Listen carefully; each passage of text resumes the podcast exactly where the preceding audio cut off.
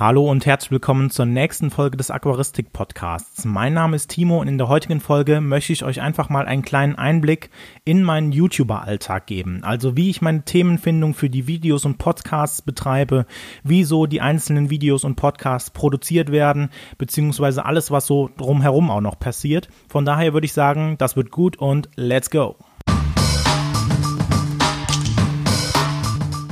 Ja, in der heutigen Folge des Podcasts möchte ich mit euch einfach mal so einen Blick hinter die Kulissen wagen, also hinter die Kulissen quasi eines YouTubers, beziehungsweise besser gesagt eines Aquaristik-YouTubers. Denn ähm, vielleicht interessiert es den einen oder anderen, wie ich so die Themen für meine Videos finde, beziehungsweise die auch produziere. Und nebenbei möchte ich euch einfach auch nochmal zeigen, was ich so neben diesen zwei Tätigkeiten, also der Themenfindung und der Videoproduktion, auch alles andere noch für meinen YouTube-Kanal so machen muss. Denn ich kann euch jetzt schon verraten, das ist jetzt nicht nur so, dass ich mich hinsetze und dann mal eben ein Video produziere, sondern da hängt noch viel, viel mehr dran. Aber ich würde sagen, da kommen wir im Laufe des Podcast zu. Lass uns vielleicht als allererstes mal starten mit dem ähm, ja, ersten Schritt, den ich letztendlich immer zu tun habe, wenn ich irgendwas machen möchte. Ich ähm, muss mich natürlich mal hinsetzen und ein bisschen kreativ werden und mir neue Videoideen überlegen, beziehungsweise diese Videos dann auch natürlich recherchieren und skripten. Und da wird der ein oder andere jetzt denken, naja, das kann ja eigentlich nicht so schwer sein, aber setzt euch einfach mal vor ein leeres Blatt und äh, überlegt euch, weiß ich nicht, irgendein Content-Modell, und dann werdet ihr merken, okay, ähm, naja, wenn jede Woche irgendwo auf einem YouTube-Kanal oder hier auf der Podcast dann rauskommen soll, da muss man doch schon eine ganze Menge an Content produzieren und dazu muss man natürlich auch die Themen haben. Und da muss ich sagen, ich habe mal gute und mal schlechte Zeiten, also mal gute, wo ich kreativ bin und mal weniger gute, wo ich dann so denke, naja, ähm, mir fällt irgendwie nichts mehr ein. Aber naja, ähm, von daher setze ich mich als allererstes immer hin. Ich habe so ein äh, kleines Blatt oder beziehungsweise ein kleines, ein normales DIN A4-Blatt, auf dem quasi alle meine Videoideen, die ich so in den letzten Monaten hatte, mal aufgeschrieben habe und schaue dann immer, okay, kann ich diese Liste noch irgendwie erweitern? Gibt es noch ein Thema, was vielleicht für euch interessant sein könnte? Da bemühe ich auch meistens mal die ähm, YouTube-Suche, einfach mal zu suchen, gibt es irgendwo ein Thema, was sehr nachgefragt ist, äh, beziehungsweise was ich vielleicht auch besser darstellen kann oder rüberbringen kann, als meine YouTuber-Kollegen das gemacht haben. Ähm, einfach um zu schauen, ne, es macht ja keinen Sinn, wenn ich jetzt ein Video produziere, was ähm, nie aufgerufen wird und was vielleicht im Endeffekt nur zwei Aufrufe bekommt, sondern halt, äh, ich möchte natürlich euch irgendwie auch bei den dringenden Problemen helfen. Von daher ist das natürlich die erste, ja, die erste Hürde, die man nehmen muss. Das heißt, einfach mal sich zu überlegen, welches Video man überhaupt produzieren möchte wenn man dann eine grobe Idee von dem Video hat, dann ist es bei mir zumindest so, dass ich zumindest auch schon mal eine kleine Recherche mache, was es zu dem Thema schon alles so auf YouTube gibt, beziehungsweise natürlich auch, was so die großen Medien oder die großen ähm, Internetseiten dazu sagen. Also zum Beispiel einfach mal ein bisschen bei Wikipedia nachgeguckt, ähm, einfach mal so ein bisschen bei den großen Foren nachgeguckt, ob es da irgendwie Bedarf gibt, um das Thema abzuarbeiten oder mich dem Thema anzunehmen.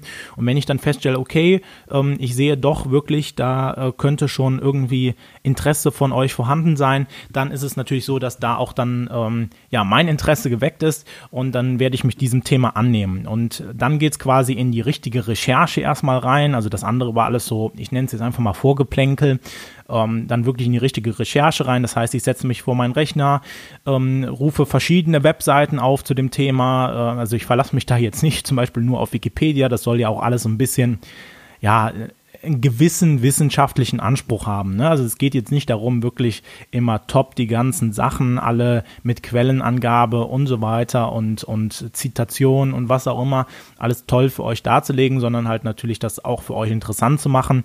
Aber so ein gewisser wissenschaftlicher Anspruch steht natürlich dahinter. Das heißt, ich äh, sauge mir jetzt nichts aus den Fingern. Und wenn ich das mache, also wenn ich aus meiner Erfahrung berichte, dann sage ich euch das natürlich auch vorher in dem Video, dass ich wirklich da aus meiner Erfahrung berichte. Ja, und nachdem ich dann so ein bisschen ähm, die Webseiten gewälzt habe, beziehungsweise mich so anderweitig noch informiert habe, denn ich habe natürlich auch äh, Aquaristikbücher, die ich auch mal ganz gerne dann dafür nutze, um einfach mal so ein bisschen reinzugucken, was schreiben die denn in den Büchern, weil dabei angemerkt, Bücher sind an sich natürlich super, um da irgendwas nachzugucken. Es gibt natürlich immer mal Themen, die irgendwie ja sehr modern sind, sehr aktuell sind, wo es vielleicht irgendwelche Neuerungen gibt, aber viele Themen wie zum Beispiel irgendwie was weiß ich, Filterbakterien, ähm, wie irgendwie irgendwelche biologischen Abläufe, die schon lange erforscht sind, die werden sich natürlich auch nicht mehr ändern. Das heißt, äh, da kann man ganz gerne mal im Buch nachgucken, was da so geschrieben ist. Und ja, nachdem ich dann quasi diese Recherche abgeschlossen habe komme ich dann zu dem Punkt, dass ich mir ein kleines Miniskript, so nenne ich es immer, schreibe. Das heißt, ähm, ich habe manchmal den, also je nachdem, was es für ein Video wird, zum Beispiel ein Review oder ähm, jetzt zum Beispiel einfach ein normales Tutorial, einfach wo ich euch irgendwas erkläre, gibt es halt verschiedene Wege, wie ich da rangehe. Es gibt halt einmal die wörtliche Rede quasi in dem Falle. Das heißt, ähm, ich schreibe wirklich alles genauso runter, wie ich es nachher auch sagen will. Das heißt, das wird dann ein Overlay das heißt, ich habe dann das Bild eingeblendet und ihr hört mich dann eigentlich nur im Ton. Das heißt, ich nehme das hier so wie jetzt auch den Podcast dann vor meinem Rechner auf und äh, ja, erzähle quasi möglichst so, dass man nicht erkennen kann, dass ich jetzt irgendwas ablese. Es gelingt mir nicht immer ganz so gut, aber äh, versuche ich dann doch, das halt so rüberzubringen, dass es möglichst frei klingt.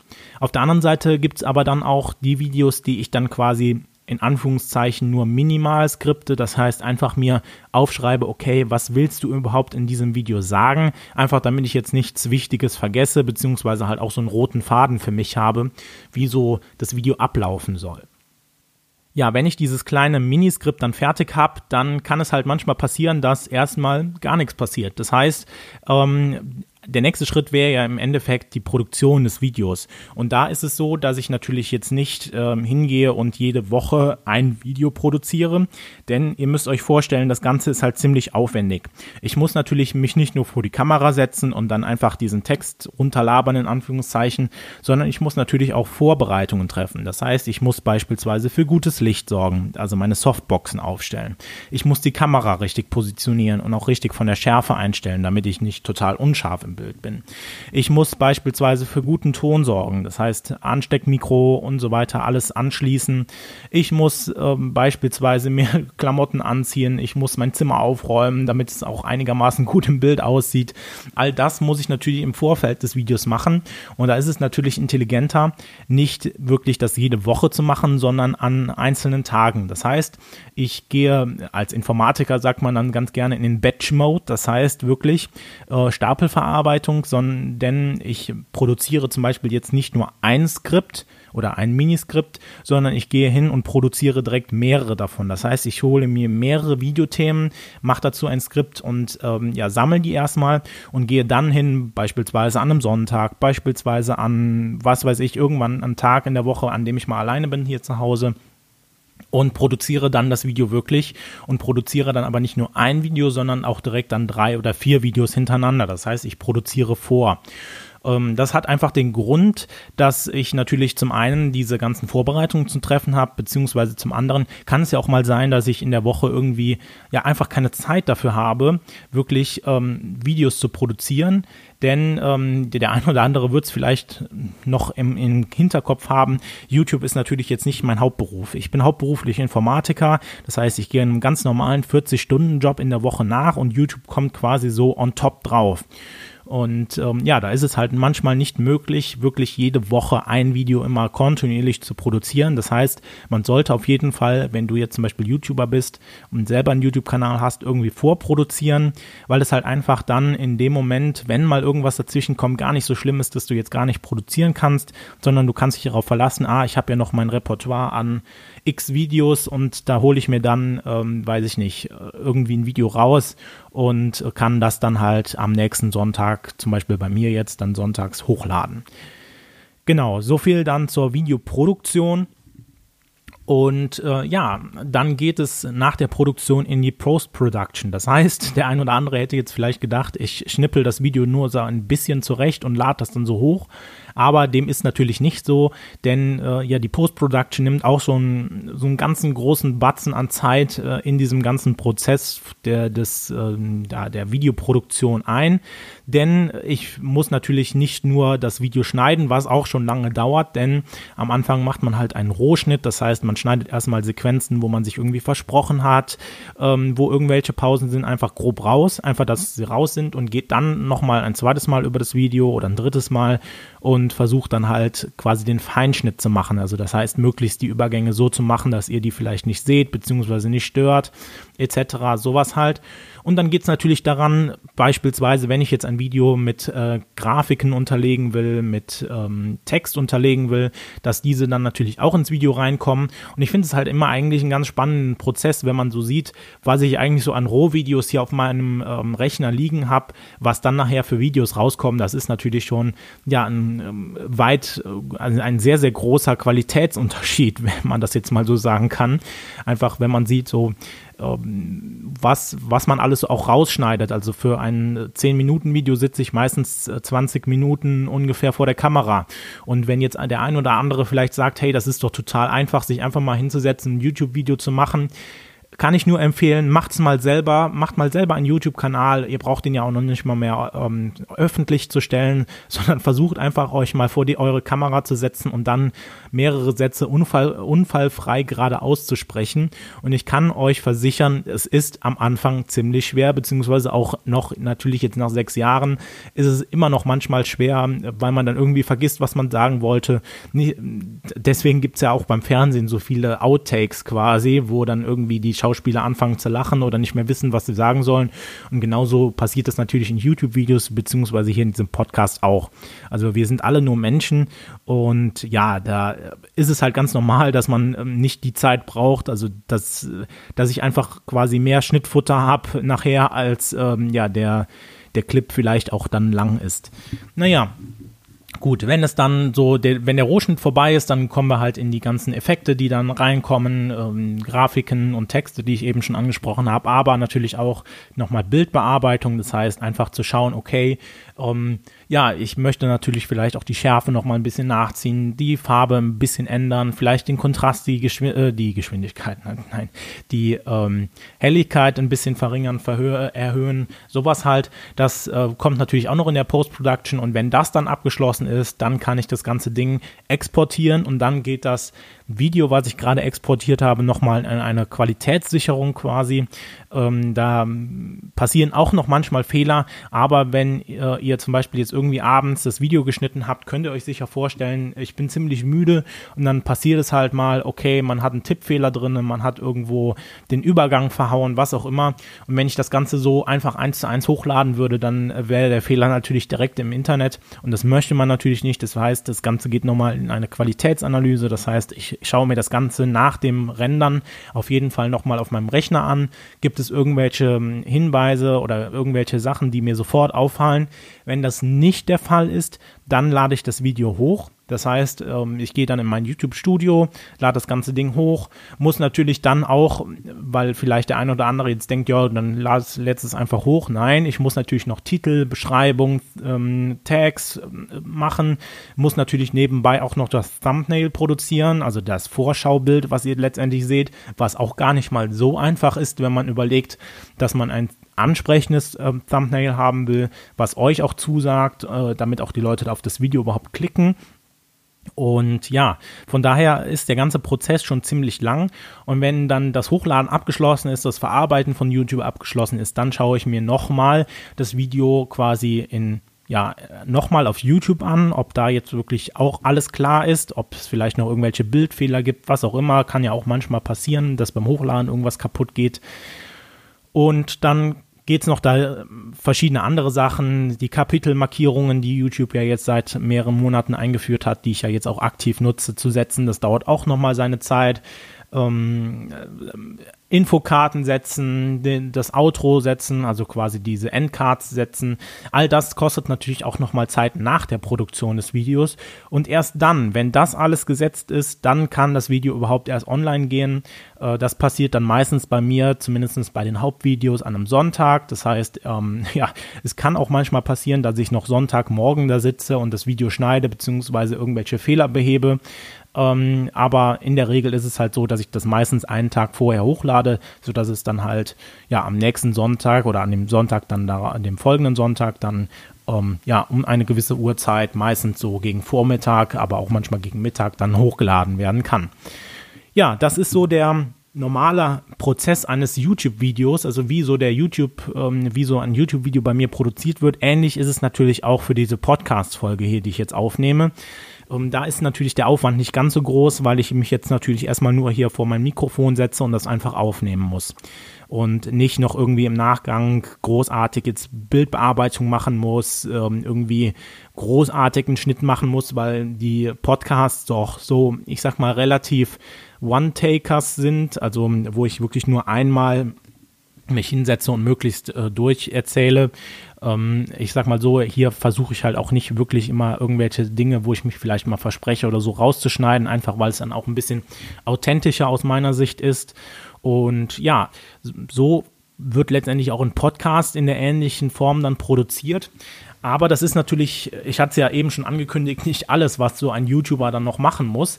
Denn ähm, ja, neben diesem ganzen Hauptkram, so nenne ich ihn jetzt einfach mal, also Videoproduktion ähm, oder generell Contentproduktion, ist es natürlich auch so, dass ich natürlich auch noch verschiedene andere Aufgaben habe. Ich äh, beantworte natürlich möglichst alle Kommentare, die ihr irgendwie an meinen Videos hinterlasst. Also sei es nur, dass ich mich bedanke dafür, dass ihr irgendwie mir ein Lob gegeben habt, sei es, dass ich irgendwie nochmal euch versuche zu helfen, falls ihr eine Frage habt. All das ähm, kommt natürlich auch noch gerade auch nach dem Hochladen eines neuen Videos auf mich zu, beziehungsweise ähm, ja, einfach sich einfach mal so mit den ganzen anderen Aufgaben, Mails beantworten, auf Instagram oder sowas noch aktiv zu sein, das kommt natürlich alles noch neben dieser ganzen normalen Content-Produktion irgendwie dazu und gehört auch irgendwie so ein bisschen aus meiner Sicht natürlich ganz klar zum YouTuber dazu.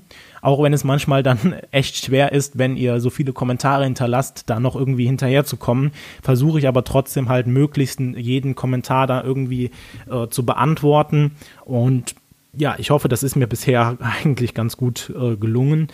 Ansonsten stehen natürlich auch noch andere Dinge an. Man muss zum Beispiel Kooperationspartner irgendwie ähm, finden. Das heißt, ähm, ich habe mit einigen anderen YouTubern ja auch ein ähm, doch gutes Verhältnis, äh, gerade mit ähm, Johannes von äh, Greenscaping. Ähm, einfach mal mit ihm irgendwie zu telefonieren, mit ihm irgendwie zu beraten, was man vielleicht noch für neue Videokooperationen machen könnte ähm, mit anderen YouTubern oder In äh, Influencern oder Instagrammern so ein bisschen schreiben, mal gucken, was es so über dem Tellerrand auch noch hinaus gibt. Einfach, dass man da so ein bisschen auch up to date bleibt, äh, vielleicht auch neue Videoideen findet. All das gehört natürlich auch irgendwie zur Aufgabe. Und dann kommen wir natürlich noch zu einem anderen großen Punkt in der Woche. Da habe ich ja auch schon mal ein Video zu gemacht, nämlich mein Aquarium zu pflegen. Denn ihr würdet, glaube ich, meine Videos ungern sehen wollen, wenn mein Aquarium wirklich katastrophal aussieht, total veralkt, irgendwie total ungepflegt. Von daher ähm, ist es jetzt so, dass ich natürlich auch ganz klar, also das hätte ich auch ohne den YouTube-Kanal machen müssen, aber einfach nochmal mein Aquarium pflegen muss. Das heißt, einfach mal zu schauen, okay, jede Woche Wasserwechsel, jede Woche vielleicht die Pflanzen zurückzuschneiden, die Düngung einzustellen, etc. pp. Also alles, was mit dem Aquarium zusammenhängt, äh, gehört natürlich auch irgendwie zu meiner ja, Aufgabe als YouTuber beziehungsweise als ähm, Aquaristik-YouTuber vor allem. Und ja, das ist halt ein äh, Aufgabenbündel, glaube ich, was man gar nicht so mal unterschätzen sollte. Denn einige haben da auch mal unter den Kommentaren äh, dargelassen, so ja, ähm, Ne, keine Ahnung, wenn jetzt mal ein Video nicht kam oder so, ne, das ist ja gar nicht so schwer. Da kann ich immer nur empfehlen den Leuten, die sowas dann halt sagen oder mir auch per Mail schreiben, dass es natürlich äh, ganz einfach ist es zu sagen und äh, die sollen sich einfach mal selber hinsetzen, einfach mal schauen, okay, ähm, ich nehme mir mal einfach eine Kamera und äh, versuche da mal einen erfolgreichen YouTube-Kanal mit hochzuziehen. Dann werdet, ähm, werden diese Personen relativ schnell merken, dass das eigentlich so einfach nicht der Fall ist, sondern dass man da einen Haufen Arbeit, einen Haufen Zeit reinstecken muss, um äh, ja einen YouTube-Kanal quasi ans Fliegen zu bekommen. Naja, aber das sind so, so Themen, ähm, Themengebiete, Aufgaben, die alle so ein, ja, YouTuber so erwarten, wenn man dann sowas mal startet. Andererseits hat man natürlich auch andere Projekte, die irgendwie weiterlaufen. Ich habe jetzt gerade hier neben mir meine Hintergrundbeleuchtung liegen. Da habe ich auch gesagt, kommt noch ein Video zu. Das heißt, ähm, ich habe mir jetzt quasi eine Platine gebaut für meinen Controller, der dann letztendlich verschiedene LED-Stripes steuern soll, sodass ich halt dann beispielsweise in der Hintergrundbeleuchtung so einen schönen Fade hinbekomme, also morgens quasi eine Sonnenaufgangssimulation mit der Hintergrundbeleuchtung beziehungsweise Sonnenuntergangssimulation, das Ganze halt irgendwie variabel zu machen. Und da ist es natürlich auch so, dass man da auch wieder viel Zeit reinsteckt, ähm, ist natürlich in gewisser Weise auch mein normaler Job. Also ähm, die meiste Zeit äh, wird jetzt dafür benötigt, ähm, ja, den, den Code quasi zu schreiben dafür. Aber das macht mir natürlich auch so Spaß, genauso wie halt die Aquaristik. Und von daher macht man das Ganze, auch wenn es halt immer sehr, sehr viel Arbeit ist und sehr viel Zeit äh, ähm, ja, benötigt, macht man es auch eigentlich doch relativ gerne und ja, man macht es auch so ein bisschen dafür, dass ihr schöne Videos habt und natürlich na, ganz klar kann ich mich jetzt nicht von freisprechen. Wenn ich dann Lob bekomme, ist das natürlich auch immer äh, sehr, sehr schön für mich, wenn ich dann sehe, okay, das wird irgendwie von euch honoriert, dass man sich hier so lange hinsetzt, irgendwas macht, tut und was auch immer. Von daher finde ich es immer super toll, wenn dann dann auch einige unter den Videos schreiben, dass ihnen das Video sehr viel gebracht hat, dass äh, sie das Video toll fanden. Das ist dann natürlich auch für mich immer eine große Bestätigung und da freue ich mich immer sehr. Ja, von daher würde ich sagen, war es das jetzt von diesem Podcast. Einfach mal in diesem Podcast-Folge so ein bisschen erklärt, was so ein YouTuber überhaupt alles zu tun hat, wie so mein Arbeitsablauf so beim, äh, beim normalen Filmen, beim ähm, ja, Veröffentlichen von Videos aussieht. Und ja, dann würde ich sagen, wir sehen uns im nächsten Podcast oder hören uns besser gesagt im nächsten Podcast und ich würde sagen, bis dann, ciao.